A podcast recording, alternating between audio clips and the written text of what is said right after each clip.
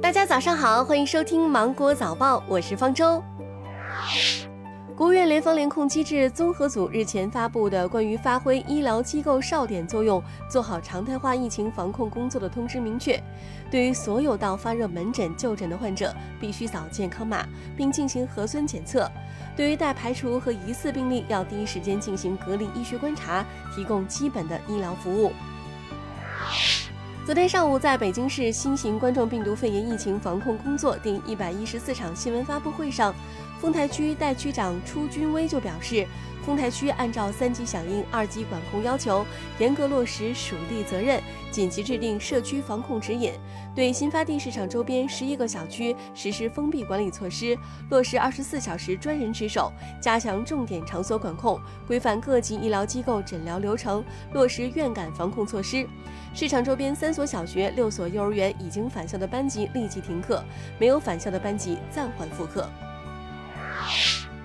北京市体育竞技管理中心发布，根据北京市疫情防控形势的变化，为落实疫情防控工作要求，减少人员流动和聚集给疫情防控带来的风险，切实保障人民身体健康和生命安全，全市自即日起暂停举办各类体育赛事活动，恢复时间安排将会另行通知。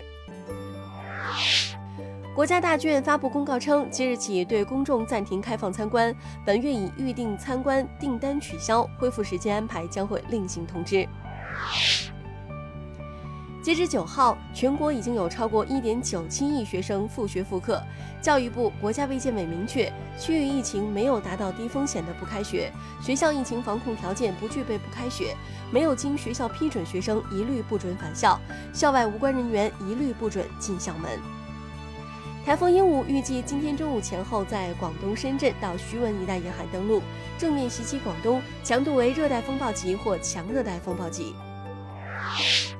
昨天是我国第四个文化和自然遗产日。从国家林草局了解到，我国自加入世界遗产公约以来，已经成功申报世界遗产五十五项，其中文化遗产三十七项，自然遗产十四项。自然与文化双遗产四项，我国世界遗产总数、自然遗产和自然与文化双遗产数量均居世界第一，是近年全球世界遗产数量增长最快的国家之一。根据新华网的报道，针对网上发布的滴滴司机性侵直播信息，全国扫黄打非办公室十二号晚上通报调查结果。经过调查，此事件为涉事主播恶意炒作，在某境外直播平台上，以滴滴司机女乘客性侵等易引起关注和炒作的话题为卖点，自导自演，以淫秽直播吸引网民打赏，谋取非法利益。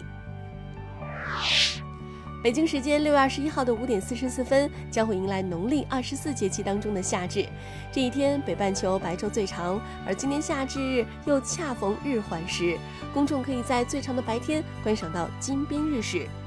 紫金山天文台科普部主任杨畅就介绍，本次日环食十分特别大，已经非常接近全食，又被称作为金边日食。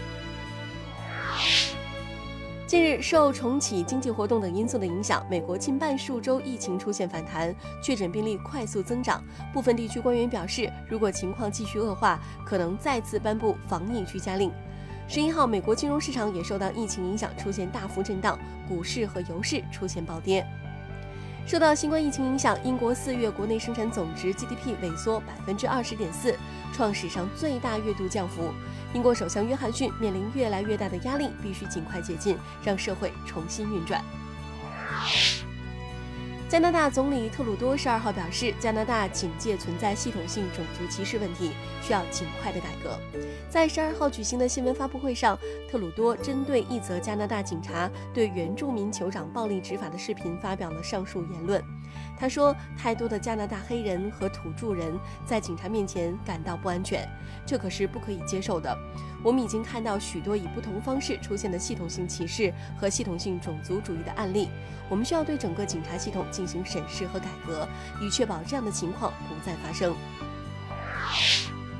根据朝中社的报道，朝鲜劳动党中央委员会统一战线部部长张锦哲十二号晚发表谈话，表示，韩方针对脱北者散发反朝传单一事的处理方式不利，朝方对韩国当局的信任彻底消失。